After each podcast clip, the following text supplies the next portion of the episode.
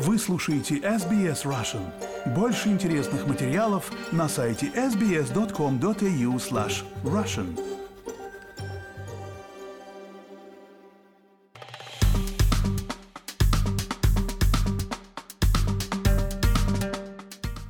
Основатель компании SpaceX Илон Маск подтвердил, что отказывается финансировать службы спутниковой связи Starlink в Украине. Итак, компания Илона Маска SpaceX просит Пентагон, то есть Министерство обороны США, взять на себя финансирование правительственного и военного использования Украиной спутниковой связи Starlink. Об этом сообщил в пятницу американский телеканал CNN. До конца нынешнего года они, по подсчетам SpaceX, составят свыше 120 миллионов долларов. Стоимость услуг Starlink в последующие 12 месяцев оценивается примерно в 400 миллионов долларов.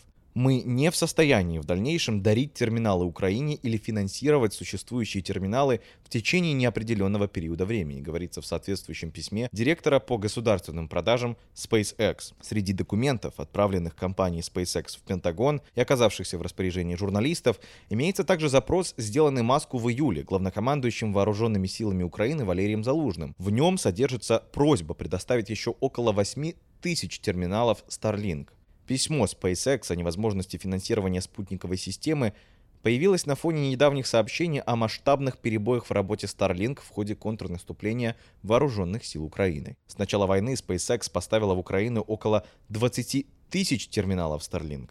Они позволяют поддерживать связь бесперебойно в условиях, когда другие способы подключения к интернету или к сотовой связи не работают – на фоне обсуждений в Твиттере так называемого мирного плана Маска, который иногда в очень резких выражениях отвергли представители Украины, глава SpaceX написал, что компания уже поставила Украине оборудование на 80 миллионов долларов, а к концу года эта сумма превысит 100 миллионов. По словам Маска, поставки велись за счет SpaceX, и в Твиттере Маск также написал, что сейчас поддержка терминалов стоит компании около 20 миллионов долларов в месяц. При этом он не комментировал сообщение CNN, что еще в сентябре просил Пентагон взять финансирование на себя.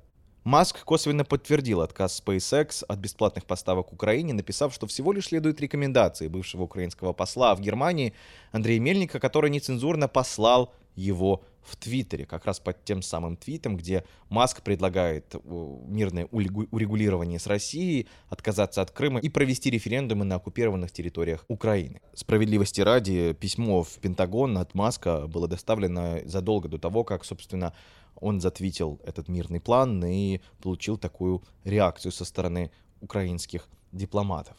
Ответ Минобороны США по поводу Starlink не стал долго себя ждать. Мы, безусловно, осознаем преимущества, которые имеет спутниковая связь.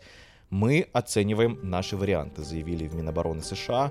И SpaceX заявляет, что больше не может оплачивать услуги Starlink и хочет, чтобы как раз Пентагон покрыл все эти расходы.